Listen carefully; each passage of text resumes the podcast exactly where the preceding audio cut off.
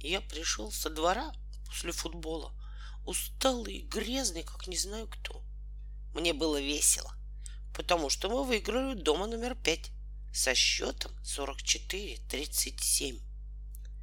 В ванной, слава богу, никого не было. Я быстро сполоснул руки, побежал в комнату и сел за стол.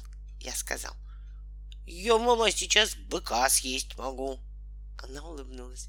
«Живого быка?» — сказала она. «Ага», — сказал я, «живого с копытами и ноздрями». Мама сейчас же вышла и через секунду вернулась с тарелкой в руках. Тарелка так славно дымилась, и я сразу догадался, что в ней рассольник.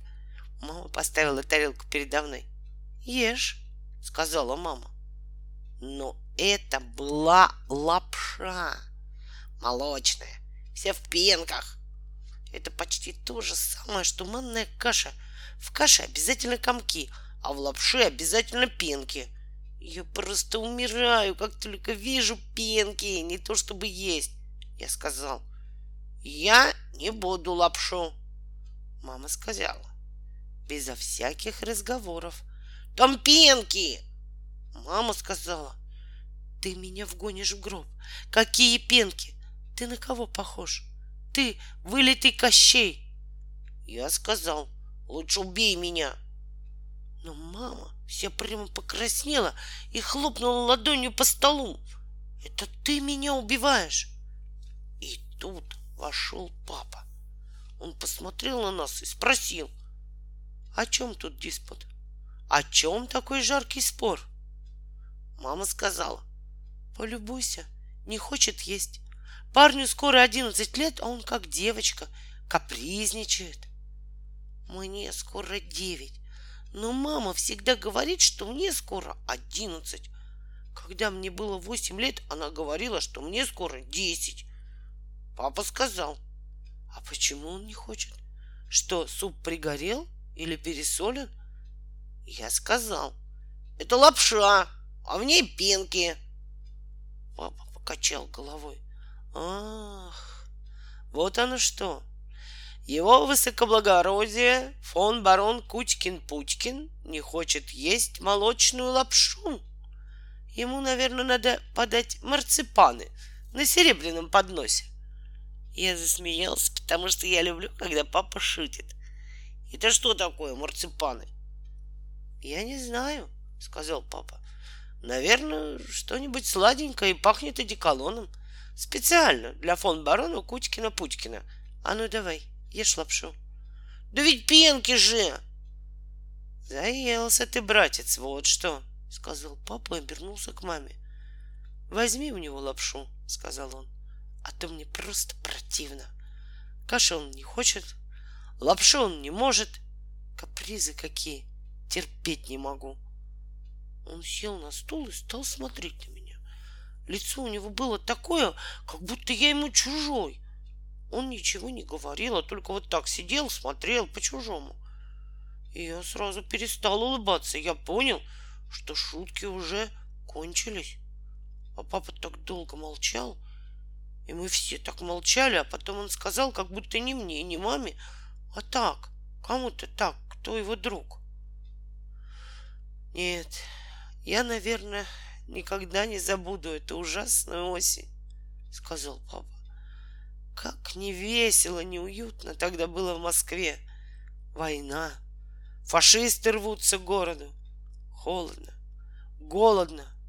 Взрослые все ходят нахмуренные. Радио слушают ежечасно. Но все понятно. Не правда ли? Мне тогда лет одиннадцать-двенадцать было. И главное, я тогда очень быстро рос, тянулся кверху, и мне все время ужасно есть хотелось. Мне совершенно не хватало еды. Я всегда просил хлеба у родителей, но у них не было лишнего, и они мне отдавали свой. А мне и этого не хватало. Я ложился спать голодный, и во сне я видел хлеб. Да что, у всех так было. История известная, писано-переписано, читано-перечитано. И вот однажды Иду я по маленькому переулку недалеко от нашего дома, и вдруг вижу, стоит здоровенный грузовик, доверху заваленный арбузами.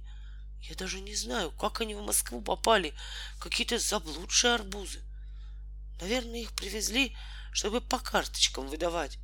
И наверху в машине стоит дядька, худой такой, небритый, беззубый, что ли рот у него очень вытянулся, втянулся. И вот он берет арбуз и кидает его своему товарищу, а тот продавщице в белом, а та еще кому-то четвертому. И у них это так ловко, так цепочкой получается. Арбуз катится по конвейеру от машины до магазина. А если со стороны посмотреть, играют люди в зелено-полосатые мячики. И это очень интересная игра. Я долго так стоял на них, смотрел, и дядька, который очень худой, тоже на меня смотрел и все улыбался мне своим безумным ртом. Славный человек — но потом я устал стоять и уже хотел было идти домой, как вдруг кто-то в их цепочке ошибся. Загляделся, что ли, или просто промахнулся. И, пожалуйте, трах! Тяжеленный арбузище вдруг упал на мостовую прямо рядом со мной. Он треснул как-то криво в кость, и была видна белоснежная тонкая корка, а за нею такая багровая, красная мякоть с сахарными прожилками и косо поставленными косточками, как будто лукавые глазки арбуза смотрели на меня и улыбались из середки. И вот тут, когда я увидел эту чудесную мякоть и брызги арбузного сока, и когда я почуял этот запах, такой свежий и сильный, только тут я понял, как мне хочется есть! Но я отвернулся и пошел домой. И не успел я отойти, вдруг слышу зовут. Мальчик! Мальчик! Я оглянулся, а ко мне бежит этот мой рабочий, который беззубый, и у него в руках разбитый арбуз. Он говорит, на-ка, милый, арбуз-то, тащи домой, дома поешь. И я не успела оглянуться, он уже сунул мне арбуз и бежит на свое место, дальше разгружать. И я обнял арбуз и еле доволок его до дому и позвал своего дружка Вальку, и мы с ним оба слопали этот огромный громадный арбуз. Ах, что это была за вкуснота, передать нельзя. Мы с Валькой отрезали большущие кусищи во всю ширину арбуза. И когда кусали, то края арбузных ломтей задевали нас за уши. И уши у нас были мокрые, и с них капал розовый арбузный сок. И животы у нас с Валькой надулись и тоже стали похожи на арбузы. Если по такому животу щелкнуть пальцем, звон пойдет, знаешь какой? Как от барабана. И об одном только мы жалели, что у нас нет хлеба.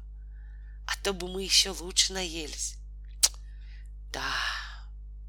Папа отвернулся и стал смотреть в окно. А потом еще хуже. Завернула осень, сказал он. Стало совсем холодно, с неба сыпал зимний, сухой и меленький снег, и его тут же сдувало сухим и острым ветром. И еды у нас стало совсем мало. А фашисты все шли и шли к Москве. И я все время был голодный. И теперь мне снился не только хлеб.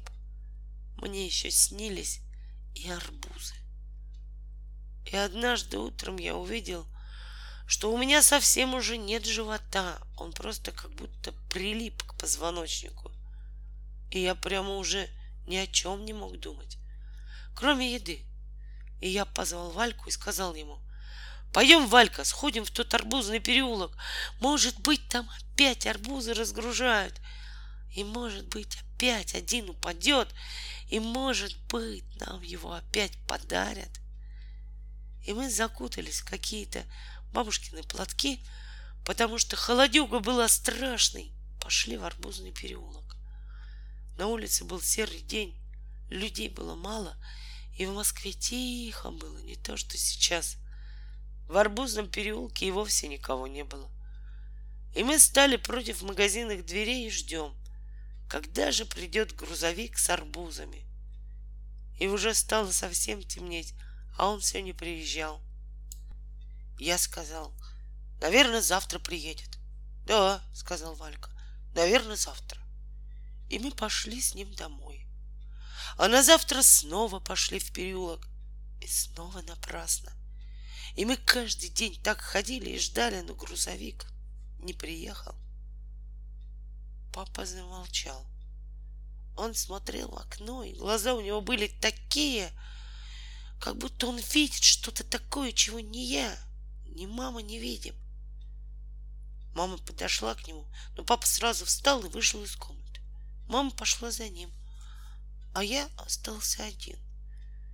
Я сидел и тоже смотрел в окно, куда смотрел папа. И мне показалось, что я прямо вот вижу папу и его товарища, как они дрогнут и ждут. Ветер по ним бьет, и снег тоже, а они дрогнут и ждут, и ждут, и ждут. И мне от этого просто жутко сделалось. Я прямо цепился в свою тарелку, быстро, ложка за ложкой, выхлебал ее всю и наклонил потом к себе и выпил остатки, и хлебом обтер донышко, и ложку облизал.